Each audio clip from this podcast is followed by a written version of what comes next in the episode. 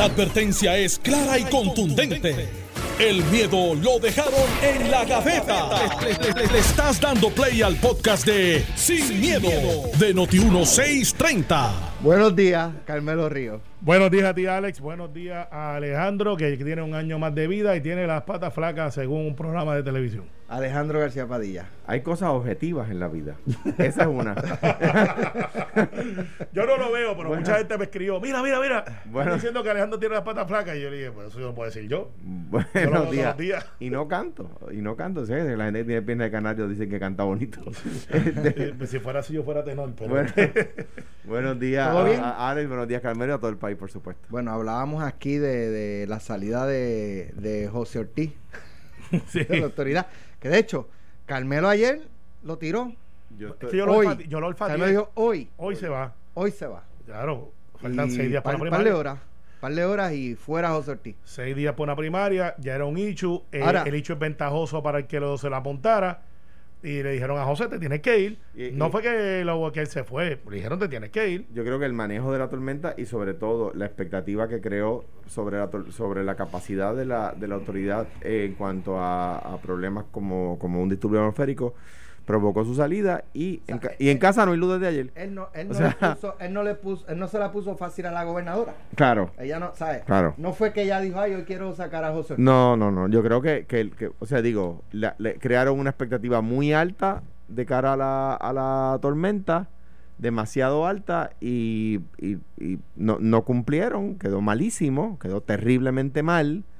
eh, eh, y la gobernadora yo creo que no tenía opción.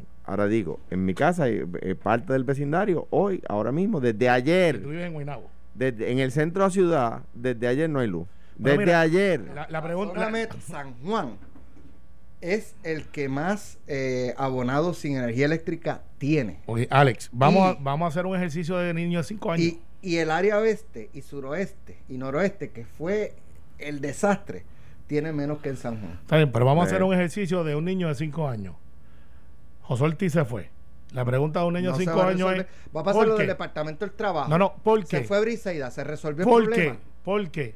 Entonces, Pero tenía opción la gobernadora en no sacarlo, no tenía opción. bueno, tenía no, que sacarlo. lo- de, bueno, mucha gente dice que debe haber sacado hace tiempo, no ahora que en una primaria. Que y, no- no no- de nuevo, y no es un tema personal con José Ortiz. No, no es, lo que, es. es que Es el manejo de mira, la tormenta fue el que fue. Para que esté claro para récord, lo conozco muy bien y creo que es una gran persona y de capacidad. La pregunta es, ¿por qué? Porque cuando tú le dices, ok, se fue a Ortiz, ¿por qué? Ah, porque no había, este, no, no restauró el servicio a tiempo. La pregunta de un nene de 5 años, ¿por qué? Ah, porque es que no tenemos los recursos. No, eso no es verdad porque hay recursos, no es un hecho de nómina, es un hecho de personal. Y la pregunta de un nene de 5 años, ¿por qué? Bueno, porque lo que pasa es que no salen escuelas de celadores hace más de dos años y de seis- 800 celadores que había para Puerto Rico, vamos por 300, según el número de Jaramillo. Eh, y la pregunta sería, ¿por qué? O sea, cuando tú vas eh, haciendo el por qué, por qué, por qué, todo tiene una contestación. Al final del día, José Ortiz era el responsable de todos esos por qué. Posiblemente. O eso es una estructura que ya venía arrastrándose, porque entonces si le preguntas a Josué Colón, te dice, es un hecho de mantenimiento, porque le dijimos que tenían que hacer esto. Entonces la Unión te va a decir, ¿te acuerdas cuando dijeron que estaban listos y que se tardaba un año en ponerla otra vez a funcionar la de Aguirre? Y de momento sale que en cinco meses le hicieron interno, salió la fracción y se hizo y está funcionando y creo que tiene tantos megavatios corriendo. O sea, cuando tú ves todo ese choque de informaciones y ves la unión diciendo necesito gente, pero no adjudican a una persona exclusivo, Alejandro, vas a seguir sin luz hoy porque el problema no era José Ortiz. El problema no es José Ortiz. El problema es que la estructura de la manera que está diseñada se presta a que hayan caciques que manejan los asuntos dependiendo de su ¿Cómo- conveniencia. ¿Cómo rompemos eso? Ah, bueno, yo creo que ya empezaron. Yo creo que la opinión pública antes de A María- romperla, sí, no, no han parado. No, No, lo que te quiero decir no es han parado de romperla. la opinión pública, que era la resistencia de muchos de los cambios siempre, en cualquier organización de gobierno. Antes de María decían, no, no me toquen la autoridad. Después de María, por razones que sean, algunos dicen, ah, eso fue No, terrorismo. espérate, déjame, permite corregir de- desde mi perspectiva. Dale, junta. Cada dale. vez que se iba a hacer cambio, ¿verdad? La gente en, enfogonada con la autoridad. Vamos a hacer este cambio. venía la UTIEL, venía la oposición, si era popular, la oposición PNP, y si era la administración PNP, la oposición popular. No, eso viene un aumento, van a aumentar. Y entonces la opinión pública, no, no, no la toquen, no la toquen. dejen- y nunca, ¿sabes? Y siguió barranco abajo. Barranco abajo seguimos cogiendo dinero prestado, cobrábamos el servicio bastante caro para el pobre servicio que teníamos. Entonces, tú dices, qué sé yo, 20 años después, ¿dónde está el dinero? Ahora, eh, ahora bien, en- ¿Dónde, dónde está el dinero por Ah. todo lo que cogimos prestado? Todo lo que cobramos, porque aquí se cobraba que está- en el ajuste por combustible nada más se, se- le, le- le desangraban el bolsillo a- al abonado. eh, y entonces, todo ese dinero, tenemos una deuda de, qué sé yo, 9 billones y un servicio está talado. Pero, un y- Chevy del y- 56. do- dos temas que, que hay que integrar que no contradicen lo que ustedes están diciendo, ¿verdad? Eh, eh, pero simplemente integrarlos al tema. Eh, eh, yo firmé una ley, creo que fue Eduardo el autor, y luego Ricardo firmó una ley que Larry y Eduardo la trabajaron, que, que yo creo que movieron la, ¿verdad? Un poco la, la verja, ¿no? Ahora bien, que no se creen, y lo dije cuando Ricardo, eh, apoyando la decisión de Ricardo luego de Huracán María, y lo repito ahora, que no se creen falsas expectativas. Mire, si nosotros no vamos a un tema que trajo Carmen otro día, no vamos a producir con energía nuclear. No estoy proponiéndolo, estoy diciendo simplemente que si no se va a, a producir con energía nuclear, con los combustibles que hay disponibles, no vamos a bajarle 14 chavos con los precios que están hoy. O sea, eso de que nosotros La vamos producción, no de- lo que te no, llega a ti. no, lo que, no, el- el- no, en la casa, puesto en la casa. No vamos, 14, 16 chavos. Cuando yo estuve llegó hasta la 16, 15 chavos. Porque, princi- principalmente porque bajó el precio de los combustibles, ¿verdad? Eh, no va a bajar mucho más de eso. O sea, aquí que no venga nadie a decir, va a ver, ve- vamos a pagar la luz a 10 chavos, el kilovatio hora. O sea, miren, le están tomando el pelo. ¿Por qué? Pues nosotros somos un grid cerrado, no somos un grid abierto. ¿Qué quiere decir eso? Que no tenemos un vecino a quien venderle la energía excedente. O sea, que, que, eh, no, que no le toman el pelo. Y les voy a dar un ejemplo particular. La, la inversión privada en la autoridad puede resolver algunos problemas, pero no va a ser la solución a todos los problemas. Cuando vino el huracán, las compañías celulares, que son todas privadas, se cayeron. Se cayeron todas. Y son privadas. O sea que el... Ah, que se restablecieron más rápido. Pues claro, porque no tienen que tirar líneas eléctricas hasta su casa. Yo tuve dos, ninguna se cayó. no, pues yo, yo, yo. Ninguna se cayó. Yo- es cara. yo, o nací, otras no. yo, yo, yo, Digo, y las menciono, claro, y AT&T. pues yo tengo AT&T y se Nunca cayó. se me cayó. Yo tengo AT&T y bueno, en, aquel momento tenía AT&T, ahora cambia, cambia claro. Claro, Pero, claro. pero de, yo te- de yo hecho, pues, este, maybe si tú ibas a, qué sé yo, pues por ejemplo a Jayuya, cuando yo fui, pues en la No había montaña, nada. es que no, No habían había. torres. Pues entonces, ¿qué pasa? Y se restablecieron más rápido, claro, porque ellos, ellos levantan una torre y ponen una antena Pero- que llega a tu Pero teléfono. te digo otra cosa, el problema del, del servicio de celulares en gran medida fue la falta de luz Sí. que provee el gobierno y el, tú de diésel. ¿Tú sabes quién yo- hizo, Pero- sabes quién hizo fue- un, paréntesis antes Alejandro problema. pero, lo que, lo que quiero decir es que, que, o sea, yo no, yo no quiero vender, usted puede estar a favor de la inversión privada o en contra de la inversión privada. Pero lo que no quiero es porque vamos a suponer que sucede y en 10 años seguimos teniendo problemas, quizás no los mismos, o sea, que no se le presente al país como que esa es la solución a todos los males que jamás sufrieron los humanos, porque no es verdad.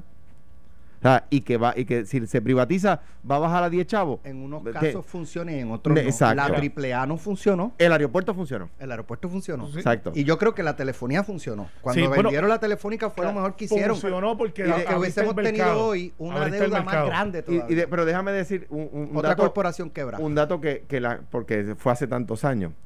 Cuando Hernández Colón propone la privatización de la autoridad de teléfono, de la compañía de teléfono, Fortunata, y luego la, la perfecciona, el, Hernández Colón logra vender larga distancia y Rosselló vende telefónica local, Ajá. eh, es porque ya el Congreso había pasado una ley que prohibía los monopolios. Sí. Entonces Hernández Colón dice, espérate, si, si va a tener que competir obligada, hay que venderla. Y ahí es que se propone la venta, ¿verdad? Que eso nunca se explicó en ese momento. Nunca se explicó. Y, y- y dejó que corriera. Pero mira, eso de la telefonía y las telecomunicaciones, ese informe existe en el Senado. Lo hizo- way, los dos mil lo hizo- millones de pesos eran para qué? Para capitalizar el banco gubernamental. Y- Dime que no que, que el gobierno de Hernández Colón no era un gobierno con visión. se, ve- se veía ya que el banco gubernamental iba a necesitar capital. Pero mira, esto de la telefonía y las telecomunicaciones, hay un informe en el Senado que lo hizo Miguel Laureano, que dice eso que usted está ahí y lo recogieron en el gobierno y nadie hizo nada, porque dijo la radiografía, nos pasó esto, este es el plan que estamos sometiendo, estas son las soluciones y no se hizo nada. Lo que te quiero decir con esto es, a veces la empresa privada entra con la visión de hacer chavito, porque no entra como una... una No es sin fines de lucro. no es sin fines de lucro, es para hacer chavito, pero tiene que girar sobre la eficiencia porque tampoco es una facturación desmedida, o sea, tiene que estar dentro del mercado de la razonabilidad.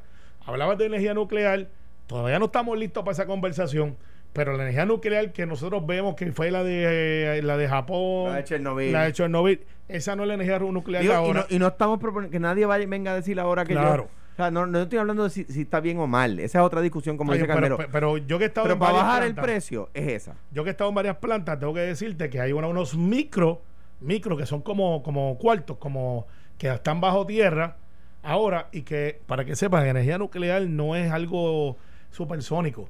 Es, se pone un material radioactivo, esa es la verdad, que hierve el agua, literalmente como usted hervir el agua, y eso va a un compresor o un... Pero lo estoy- lo así, son los reactores siempre. y lo- Así han por- sido por el- siempre. pero lo estoy poniendo bien simple, pero un poco más complicado para los que saben de esto. No digan, mira este lo que está haciendo. Y eso, con esa energía que crea, tú la vas y te cuesta a uno y dos chavos.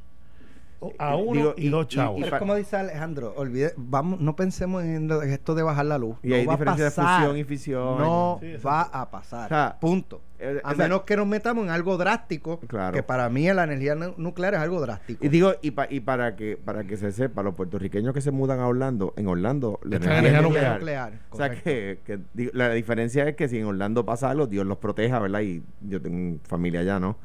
Eh, eh, eh, hay para dónde correr. Aquí, aquí hay que. Bueno, para sí. dónde nadar. Aquí hay costa, ¿no? Eh, bueno, no, lo que pasa es que la energía nuclear ahora moderna, que porque las Sí, es mucho más seguro y toda la cosa, mucho, pero, mucho más pero no segura. es. Eso es- óyeme, eso es como Energy Answers. La Eh. planta que se había propuesto para Arecibo, eh, lo- los que se oponían, los Misión Industrial, este, te, te decían, esto es eso, y te ponían plantas de los 70, Sí. que era una tecnología totalmente dañina. Y caduca. Y la de hoy es totalmente distinta. No, a mí me encanta verlo. y, y entonces tú usaban aquella y no te. Entonces, de hecho, al doctor Eduardo Ibarra, al doctor Víctor Ramos, que se oponían, yo les decía, a, a Ingrid Vila, le- que, que era de su administración, usted ha ido a la planta que ellos tienen en Rochester, en Massachusetts, usted ha hablado con la comunidad, usted No, ha verificado peor, el- Alex. los- la incidencia de enfermedades alrededor de la planta. No, no, no, no. Alex. ¿Y por qué se opone? Porque eso hace daño. Alex,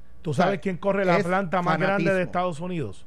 Se llama Palo Verde en Arizona. De hecho, ¿Tú sabes quién la corre? no, no. Una ingeniera de Mayagüez, puertorriqueña, hace más de 15 años. De hecho, en el centro de la ciudad de Baltimore estaban levantando una planta como la que se Pero a propone mí, aquí a mí- para a mí lo, que, lo que me es curioso, para Arecibo. uno puede estar a favor o en contra de, de la conversión de la basura a la energía, ¿verdad? Y hay argumentos a favor y argumentos en contra.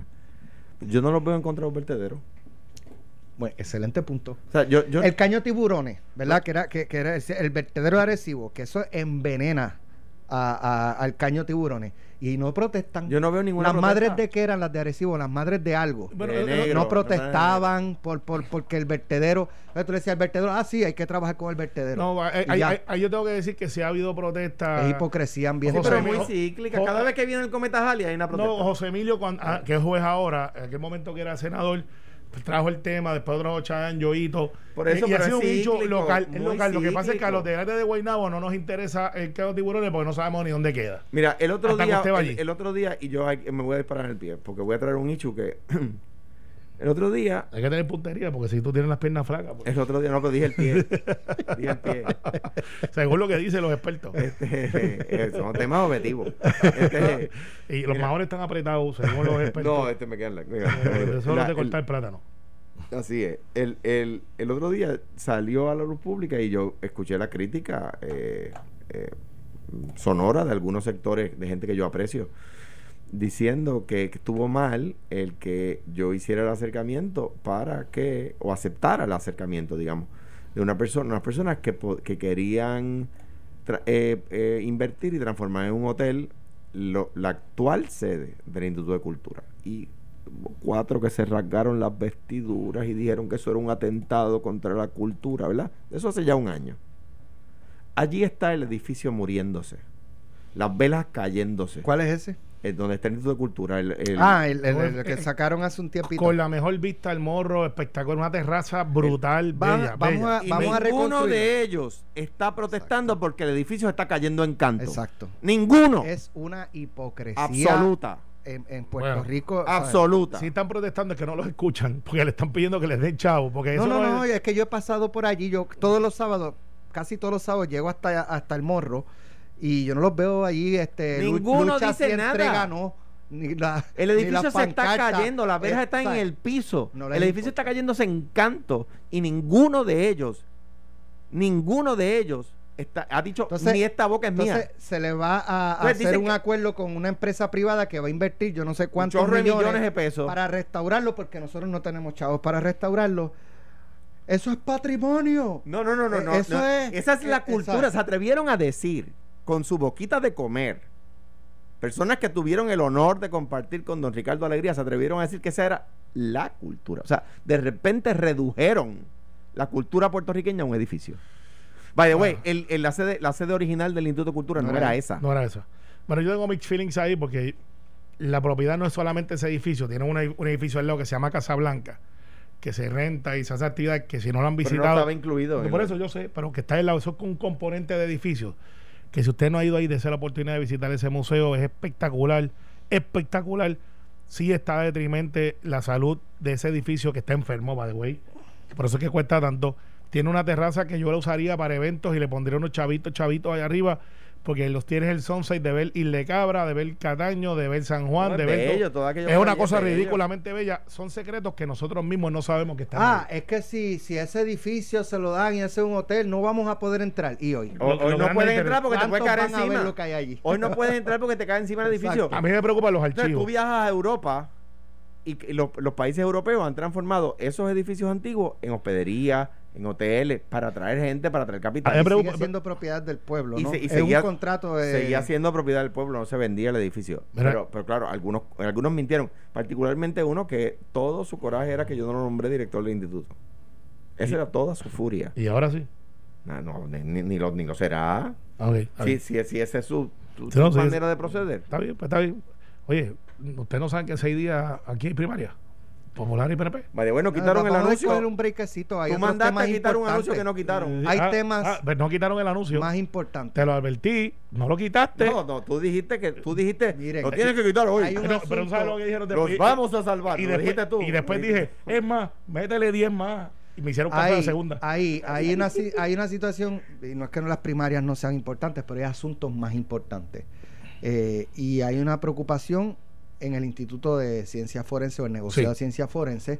Eh, hay un proyecto eh, para separar el negociado de ciencias forenses del Departamento de Seguridad Pública.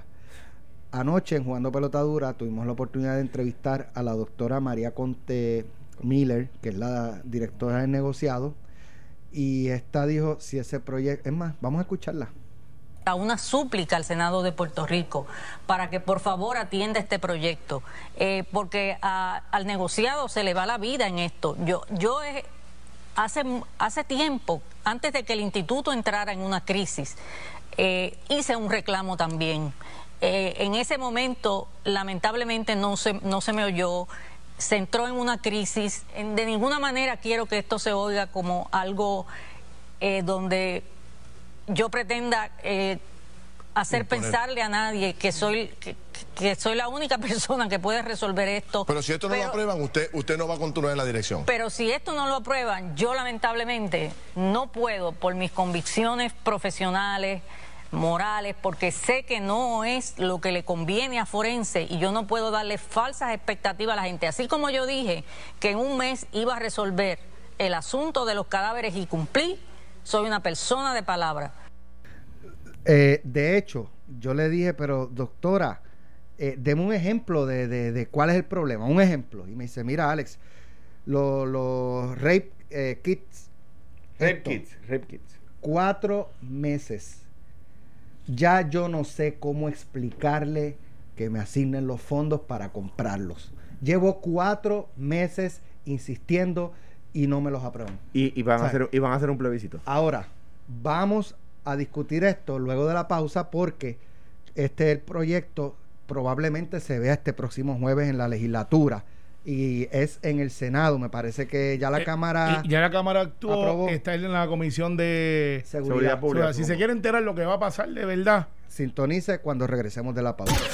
Estás escuchando el podcast de Sin, miedo, de Noti1630. Esto es lo que yo cobro. Entonces, eh, en los transportistas de cadáveres, lo que señalan es, administrativamente, que llevan más de un año dando servicio sin contrato. Eh, que se le ha explicado a los contratistas la obligación de contratar y que nunca lo hacen y que después vienen a- a tratar de corregirlo diciendo tienes que pagarme porque lo estoy dando o no te lo dejo de dar. Entonces, si ese es el hecho, es un hecho administrativo que no necesariamente es responsabilidad de la doctora porque, como hablamos fuera del aire, yo estoy legislando, todo el mundo, Alejandro está haciendo sus cosas, tú estás manejando una emisora aquí, Alex, hay gente que tiene que estar pendiente a otros asuntos, pero tiene que correr la cosa. Entonces, si estos señalamientos son verdad, pues entonces ahí tienes una contraparte del por qué se está dilatando y no necesariamente porque el DSP no funcione. el DSP es el Departamento de Seguridad Pública.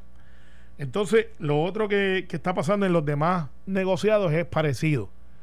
Cuando se creó la sombrilla, la sombrilla tenía un propósito de que todo el mundo tuviera un departamento de finanzas, Que no te mojes. que también, viste, te quedó bien. Eh, Se acabó de balance. Eh, de momento, este, tú veas, está pensando en Coamo hoy. Eh, de- de- que, que no, que no tengas un, un- un departamento de compras, uno en vez de varios, que tengas un solo departamento de recursos humanos, que abarates costos. Lo que hay que preguntarse, y no tengo la contestación, es si todo eso se consiguió, si tenemos un ahorro, son preguntas que hay que contestar. ¿Y por qué está el Instituto del Negociado de Ciencias Forenses ahí? Porque yo puedo comprender, si estamos hablando de seguridad pública, bomberos, policía, emergencia médica, lo que tenga que ver con seguridad. Y entonces la pregunta es, la que tú me vas a hacer, ¿qué va a pasar el jueves? Bueno, pues se entienda que primero nosotros, para este, este negociado en específico, no cojan ideas para otros. Para este negociado en específico, fuera del aire, eh, dialogué con el presidente del Senado y le dije, vamos a poner el proyecto. Me dice, vamos a ponerlo. Henry Newman ya está haciendo el informe y nosotros vamos a poner el proyecto el jueves. Ahora, no necesariamente quiere decir que se va a disolver el DSP. Hay que mirarlo. Como te dije ayer en jugando pelota dura, es una buena idea que no ha tenido el desempeño que esperábamos, pero le toca entonces ver al Departamento de Seguridad Pública por qué y que nos expliquen, mira, no funciona porque no tenemos chavos, o no funciona porque no nos dan las herramientas, o no funciona porque están el boicot todo el tiempo por ahí montado. Si esas son las cosas, hay que mirarlo eh, y ser justo en el análisis, pero el jueves vamos a aprobar ya el, el proyecto, se lo va a mandar a la ¿Lo gobernadora van a aprobar? lo vamos a aprobar. Es el único proyecto que voy a ver el jueves. Así que a los senadores y senadoras lleguen temprano porque voy a abrir a las 11 y si no atienden el juego cogen un bolazo. Sobre todo para los que vienen de lejos. Bueno, la información que yo tengo es que, digo, ese proyecto ya se aprobó en la Cámara. Sí. Eh, o sea que no tiene que volver a la Cámara a menos que se, a la Cámara a menos que se hagan enmiendas. La información que yo tengo es que eh, la Cámara sesiona mañana y se va a cine 10. Eh, que es un, un golpe al Senado, ¿verdad? A- Ahora bien, en cuanto al proyecto ese, eh, no sé si querías decir algo de eso. No, es que nos están escuchando eh, negociados. Eh, que la llame. ¿Yo? ¿Sí? ¿O le puedo dar el número de aquí? Sí. Siete- Mira, pero fíjate, tú sabes que el, el Departamento de Seguridad Pública, pues yo, yo entiendo, ¿verdad? Escri- Digo, no- sé. escríbemelo ahí para que, para que llamen. Nos están escuchando. Eh, y la Ah, pero ah, para el- ir al aire. Bueno, sí. este, aquí es sin miedo. Es sin miedo. Ahí está. Ok. Mira, este, pues yo, yo, yo identifico policía, seguridad, bomberos, seguridad, eh, manejo de emergencia, seguridad, ciencia forense, no sé en qué constituye seguridad, más, es más algo más investigativo, incluso yo creo que un poquito más afín al Departamento de Justicia. De hecho- porque van a las escenas, levantan este eh, data, este, estaba, pues. evidencia, eh, analizan, eh, pero no, Mira. no sé por qué, ¿sabes? Tiene que estar dentro del DSP. Déjame darte un ejemplo. La, la nueva ley de permisos que se hizo para agilizar los permisos atrasa los permisos. Por ejemplo, ahora, antes tú podías sacar un permiso simple eh, si ibas a cambiar el gypsum board dentro de la estructura, etcétera. Ahora, si son 6 mil pesos, es, un, es un permiso de uso, número uno. Número dos, no hay nada malo con evaluar una idea que se creó con una buena intención y si no ha tenido el resultado esperado, cambiarla otra vez. Lo que dice la doctora Conte es que el, que el Departamento de Seguridad Pública ha creado burocracia en vez de eliminarla. Como decía Carmelo, se creó con un objetivo. No hay, no hay nada malo en reevaluarlo. Mire, se creó con este objetivo y no dio el resultado esperado, pues se, se- se- se vuelve a cambiar. Eso no, hay ninguna, eso no, no- no puede ser criticable. Mire, se evalúa. Ha tenido resultados parciales. ¿Qué es lo que no ha dado buen resultado? Tal cosa. Pues eso se cambia, ¿ves? Eh, claro. eh, y, y por eso es que mucha gente dice que un cuatrenio no da. Porque uno tiene que dar, que, de- dar tiempo a que las cosas maduren, ¿verdad? Eh, ahora lo que está diciendo la doctora es que no ha funcionado. Por lo menos no ha funcionado en cuanto a lo que se refiere a, a, a, a forense, a ciencia forense. Tenemos en línea telefónica a Melinda Romero Donnelly de la oficina del secretario de el Departamento de Seguridad Pública, a quien le damos los buenos días. Melinda, bienvenida. Gracias, muy buenos días, buenos días a todos. Bueno, eh, ¿por qué el Departamento de Seguridad Pública no quiere que el negociado se independice? Y sobre lo que ha planteado la doctora Conte de que la burocracia es demasiada. Que, por ejemplo, puso de ejemplo el caso de los rape kits, que lleva cuatro meses y no la acaban de, de aprobar, que ya no sabe cómo más explicar la urgencia para que le aprueben esos fondos. Mira, esto, eh, yo, eh, entiendo que era el ex gobernador García Padilla que estaba hablando ahora mismo. Eh, me, me, me corrigen si estoy equivocada. Soy, soy yo, Esto- Melinda. Un abrazo fuerte. Igual acá. Un abrazo y, y muchas felicidades en su cumpleaños. Ah, gracias, gracias. Eh, mira, eh, como dice el ex gobernador, es cierto, no hay nada malo en que se evalúen la- lo- los resultados de, de cualquier de cualquier evento que haya surgido a través de legislación. El problema número uno, ¿verdad? Que ahora mismo no se está evaluando eso, sino que se está apresurando eh, con las declaraciones de un solo lado eh, de lo que alegadamente son eh, lo que ellos entienden que es burocracia del DCT que es, completamente falso esto y, tengo que verdad en este momento pues tengo que hacer un, un alto y decir mira con eso de los rape kits yo te puedo explicar lo que sucede.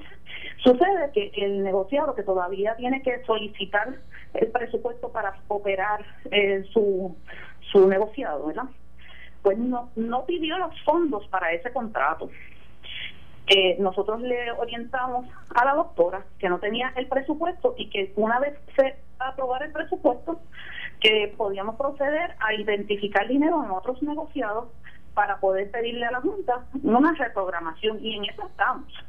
Pero en adición a eso, se le identificó que ella tiene los fondos los fondos del Danny Grant, que son fondos federales, que finalmente el DCP pudo ¿verdad? poner en compliance al negociado de ciencias forenses con relación a los fondos federales y ahora están recibiendo eh, fondos federales, pues aho- ahora tiene esos fondos con los que se puede contratar eh, con Bowdy, que es la, la empresa que, que hay que contratar, pero lamentablemente pues no tenemos respuesta positiva para poder que ella solicite el contrato. ¿De Dado parte de eso, quién? ¿De parte de quién? No tienen respuesta el positiva. de ciencia el negociado de ciencia forense tiene que solicitar el contrato como siempre se hace el, el, el directivo el, de la cabeza del negociado solicita el contrato y se procesa así sea una agencia independiente o así sea un negociado de, de DSP O sea, el, jefe tiene que solicitar el contrato eso es un proceso ordinario.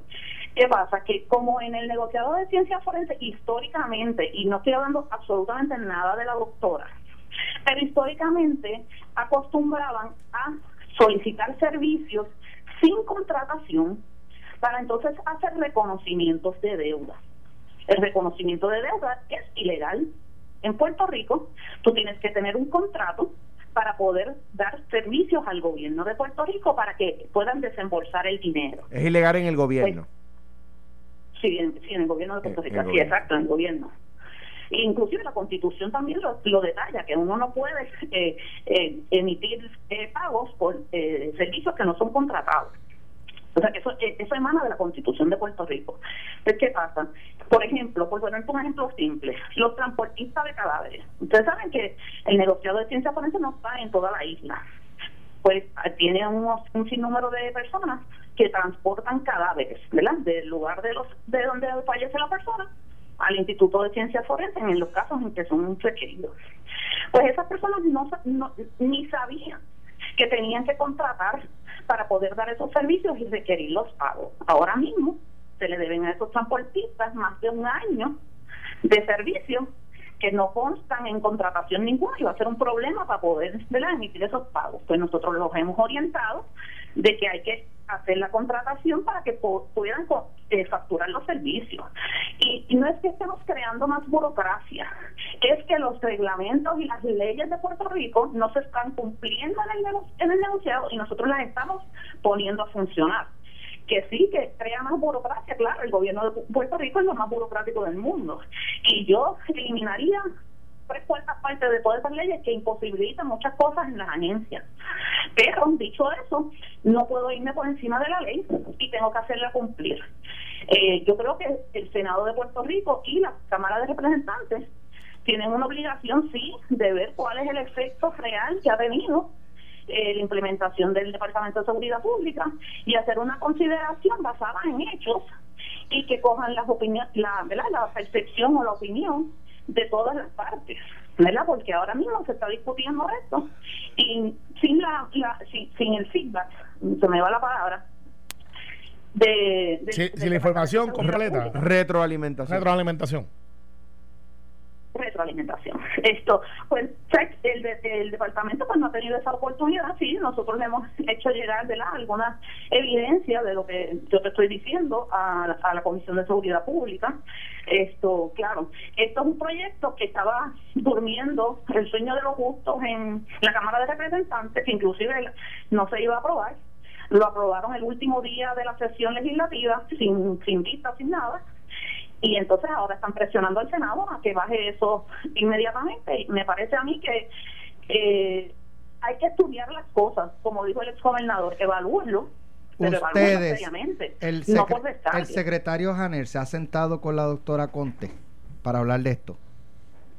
No, ella no, ella no, ella no ha respondido más a, lo, a lo- ¿sabe? por ejemplo, las reuniones de comisionados las últimas semanas desde que empezó este este tema, pues ella no ha participado de las reuniones ni nada. No, no, no, pero esas son las reuniones con los comisionados. Este problema, Sí, Janer no, la ha no. llamado para, para resolverlo. Eh, no, no te puedo contestar esa pregunta, Janer está de porque, no, vacaciones. porque no sé la contestación. ¿Ah? Janer está de vacaciones. No, no, él- No, no, está, está, Sí. está, está en Es que funciones. aquí han pasado tantas cosas de seguridad y él ha estado ausente en la cosa mediática. No, él ha No, estado- no, yo lo he visto. Sí, pues en yo no lo he visto. Yo, yo lo he visto, yo lo he visto. presente en todas. Yo no lo he visto. Sí, yo lo he visto, yo lo he visto, recuerdo. Pues yo no. Él ha estado presente en todas. Mire, En aprovecho todas que la tengo. Apoyando, apoyando De hecho, a Nino Correa de en- hecho, en, todo esto de, de hecho, yo le he escrito textos y ni me los contesta, pero anyway, eso no tiene. Mire, mire esto, con la situación que estamos teniendo y, y estoy cambiando un poco el tema, pero ya que la tengo, a ver si usted puede hacer algo, porque de qué vale tener las órdenes ejecutivas si la policía de Puerto Rico, los elementos de seguridad no la, no la van a hacer valer. Ayer sacamos un video a las 11 de la noche en el residencial Lluvia en Torres. El sábado había un bembé con batucada eh, en eh, un residencial de Ponce igual. Escucha este sonido que me enviaron a mí el domingo por la noche. algo. Mira, este, pasé hace aproximadamente 40 minutos frente a la placita Barcelona, Avenida Borinquen, en Barrio Obrero. Habían aproximadamente 120 personas. Yo no escucho el audio. no lo puedo escuchar. Sin Bueno, sin distancia anyway, yo lo voy a poner para que el público lo escuche y, y se lo explico. Este, y yo iba para Kentucky Fried Chicken a comprar. Fui allá al servicarro. Cuando voy de regreso, en ese momento llamo a la policía. Este, llamo al 911, me comunican con el cuartel de Barrio Obrero y me indican que van para allá. Salgo como 40 minutos después del Kentucky Fried Chicken y entonces paso, entonces ahora hay más gente. hay aproximadamente 200 personas. Eh, parece como una fiesta retante a las autoridades. En este momento entonces, hace unos minutos, llamé al 343-2020 cuando me respondieron, me dijeron que esa no era la línea correcta, porque yo estaba llamando a la división de drogas y les dije, bueno, llamé al 343-2020. Les informé y me dijeron, bueno, pues vamos a ver qué, qué podemos hacer. Déjenme llamar allá a Barrio Obrero a ver si se puede hacer algo. Es un descaro, es una cosa increíble lo que hay. Bueno, básicamente, eh, Melinda, no, no pudo escuchar, ¿verdad? Sí, lo puedo, lo, lo puedo escuchar ahora. Ok, pues básicamente este ciudadano ve este holgorio el domingo por la noche eh, en la placita Barceló de Santurce, personas con neveritas, sin mascarilla. Eh, pasó 40 minutos más tarde y seguía la, eh, ¿verdad? Este, la aglomeración de personas. Llama al cuartel de Barrio Obrero la primera vez que lo ve.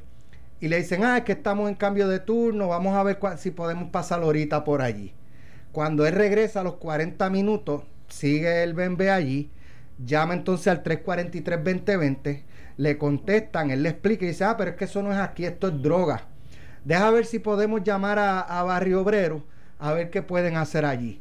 O sea, es un relajo. Y, y entonces a mí me preocupa mucho que los casos estén creciendo por este tipo de actividad, los casos positivos de COVID, las hospitalizaciones por este tipo de actividades irresponsables que se dan en, en distintos lugares.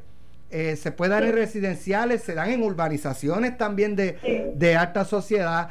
eh, y, y aquí, cuando se llama a la policía, pues, ¿quién se mete a llorar? Pues, ¿quién se mete allá a la placita Barcelona a poner orden? Pues, y la ciudadanía llama a la policía, porque entonces uno escucha al comisionado de escalera, bueno, si la, si la gente nos llama, nosotros vamos. Entonces cuando la gente llama, pues no, no tienen, no tienen personal.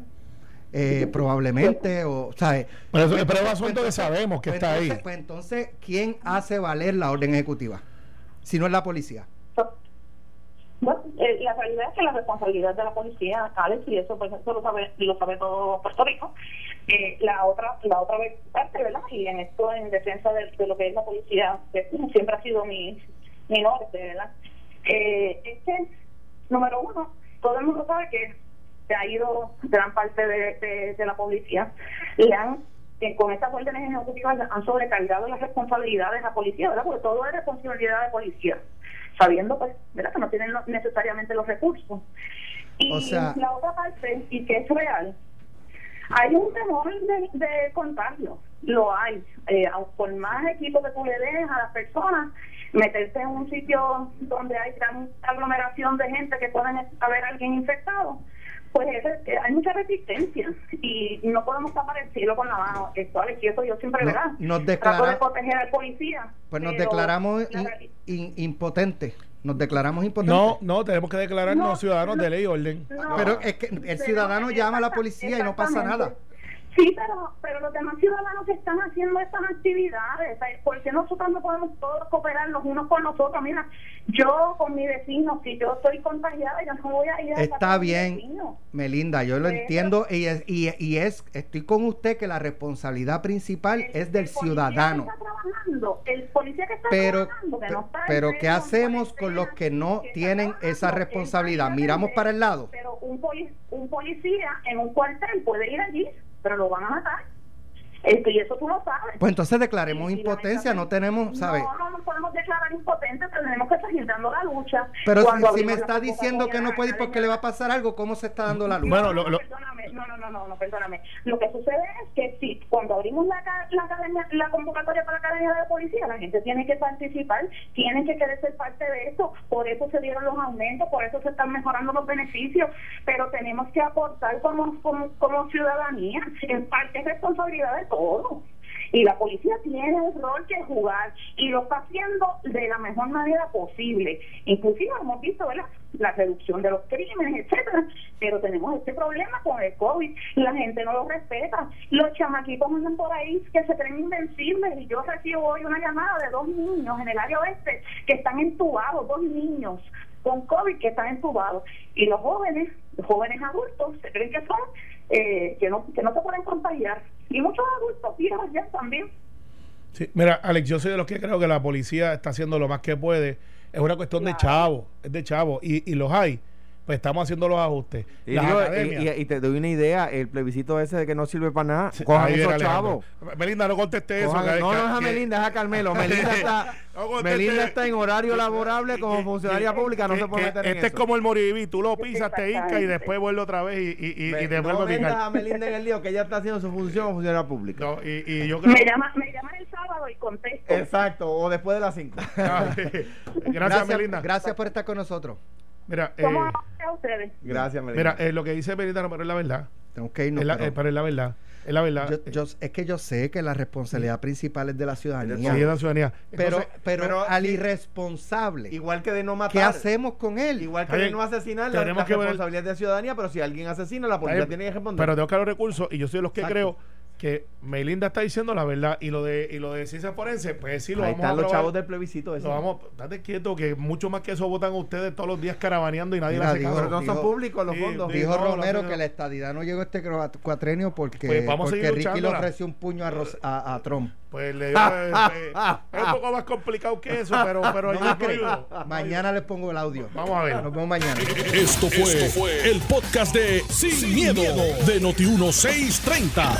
Dale play a tu podcast favorito a través de Apple Podcasts, Spotify, Google Podcasts, Stitcher y notiuno.com.